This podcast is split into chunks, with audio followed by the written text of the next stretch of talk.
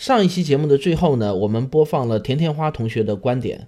节目播出以后呢，我们又陆续收到了一些其他听众的投稿。现在呢，我们精选出两位听众的发言，希望能够抛砖引玉，呃，引出更多更好的各位听众朋友们，大家好！今天非常感谢科学声音组织采纳了我的发言。我是在北京执业的一名职业律师，名字叫张楠。但是呢，我却是一名标准的理工男。在上大学的时候，我学的是化学专业。在我的学习生活中和目前的工作中，都坚持着证据为王的处事原则。我相信这与科学精神是密不可分的。今天主要针对甜甜花同学的这个发言谈一谈我自己的看法。首先，数学是不是科学呢？我们认为答案是否定的。数学的一切成果均是由公理公设出发而推导得到的。那么，公理和公设就是天然的真理系统，也就是说，整个数学是不具有科学上的可证伪性的。由于它的前提就天然认为是正确的，所以没有任何方法可以推翻整个的数学结论。当然，数学上有可推翻的命题，但是整个数学体系是绝不可能被某种方法推翻的。所以，这与科学理论是截然不同的。科学的研究方法是观察、假设、验证，是没有一个起始的真理原点的。所以说，无论是任何的科学结论，都是有可能被后面的结论推翻的。比如说牛顿的万有引力定律，它被爱因斯坦的相对论修正了。爱因斯坦的相对论现在又遭到了量子力学的诸多挑战。换句话说，无论它是多么经典的科学结论，我们都可以用一个实验去把它证伪。比如说，你要想证明万有引力是有问题的，你可以做一个实验，在某种环境下，万有引力消失了。如果你能证明这一点，那么牛顿的整个万有引力体系就被你完全推翻了，而且科学界也会完全赞同你的结论，不会有任何人反对。我们再看看这位甜甜花同学说的中医理论。中医理论最重要的问题在于它不具有可证伪性。我们举两个简单的例子，第一是中医理论中的阴阳理论。《黄帝内经》中说：“阴阳者，天地之道，万物之纲纪，变化之父母，生杀之本始，神明之福也。治病必求于本，这个本就是阴阳。那阴阳理论是不是科学呢？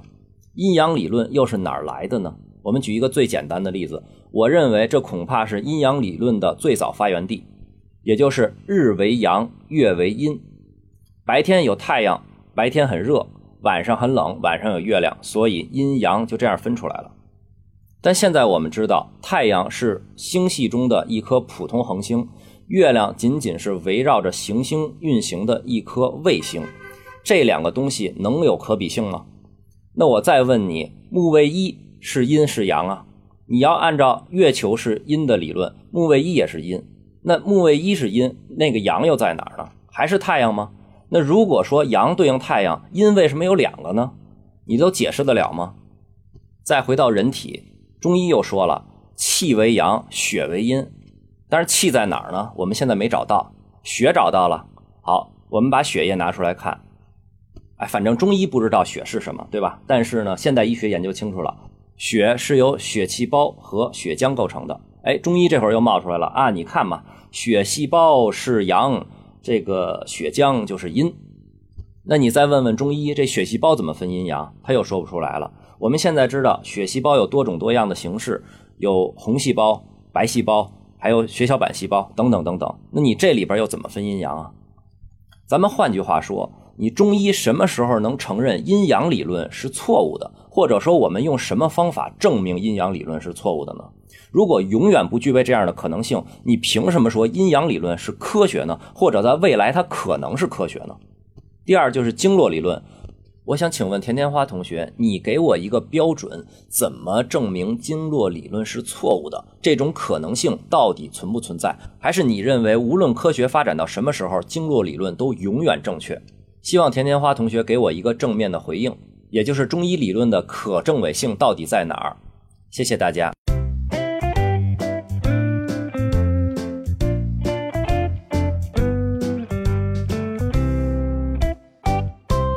我是建心不建心电台的主播建心，最近关于反中医的节目更是关注，也有积极参与讨论，还制作了一些反中医的节目。只是发现最近的讨论已经偏离了原来的问题，变成了争论中医是否科学了。遗憾的是，争论的前提首先是双方都有一定的共识。现阶段对于科学有很多种定义。在双方没有对科学的定义达成共识的前提下，来讨论中医是否科学，只能是各说各的，最后不了了之。论证中医是科学或者不科学，以此作为论证中医是否正确的论据，是一种非理性的诉求。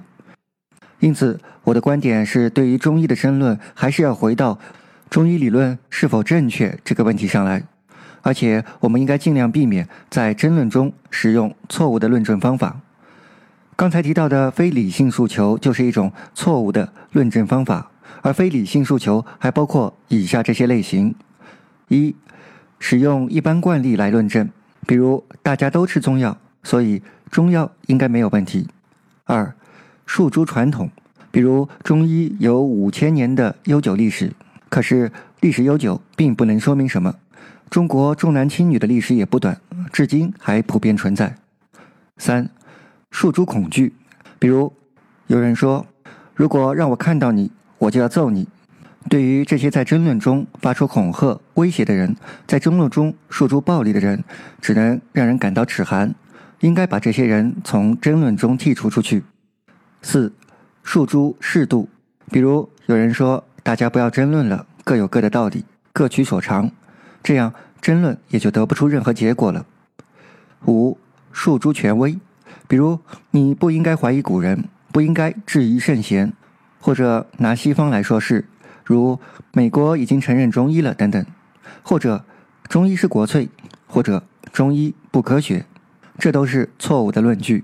为了在争论中克服非理性诉求，我们需要做的就是重新聚焦于原来争论的问题。因此，请大家回到中医理论是否正确的问题上来。同时，我还想提醒大家注意另外一些争论中常见的论证错误。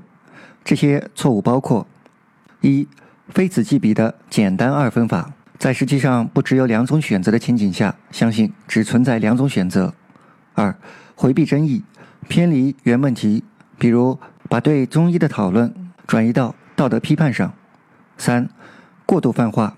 只接受一个有效的观点后，并将其扩展到合理的范围之外，如用阴阳五行解释一些现象后，然后扩展到所有事物。四、过度简化，将复杂的现实进行简化，本身没有错误，但是过度的时候简化就是问题了。五、双重标准，如有人质疑反中医者的资格，却不去质疑那些中医养生书籍的作者和中医节目的制作者的资格。六。转移证明的负担，这是指在争论中只提出观点而不说明得出观点的证据。这种不出示证据或拿不出证据的观点根本不值得讨论。七、非合理性诉求，这点之前已经讲过了。想要更多了解相关内容的，请参考《思考的艺术》第十二章的内容。我把这本书推荐给各位听众以及主播们。我们要学会如何思考，如何批判的阅读，批判的倾听。因此，我制作了《如何思考》这个专辑。思考也需要学习吗？是的，就如绘画、写字、弹琴，思考也需要学习的。好了，由于节目组仅给每位参与者五分钟的时间，我就谈到这里。最后总结一下我的观点：一、中医是否科学的讨论，并不能解决中医是否正确这个问题。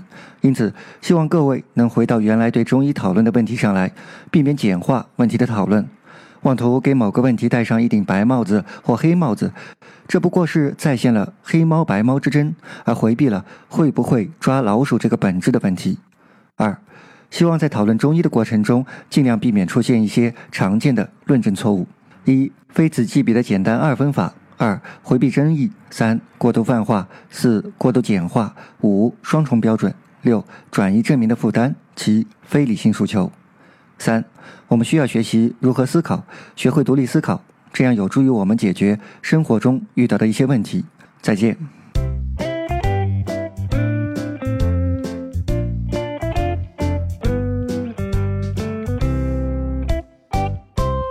好，我们谢谢两位的精彩发言啊！您有任何的观点，不管是赞同还是反对，我们都希望你能够在这个平台上大声的说出来。在这个平台上，您的任何观点都会有数万的听众们听到。为了鼓励大家踊跃投稿呢，我们科学声音组织呢还会精心采购一些小礼品，送给那些被我们采纳的精彩的发言者。我们也不要求您的录音质量有多么的专业。拿手机录一下也可以发过来。投稿的邮箱是科学声音的拼音 at 幺六三点 com。再说一遍，科学声音 at 幺六三点 com。我是卓老板，我是吴京平，我是汪杰，我们是科学声音。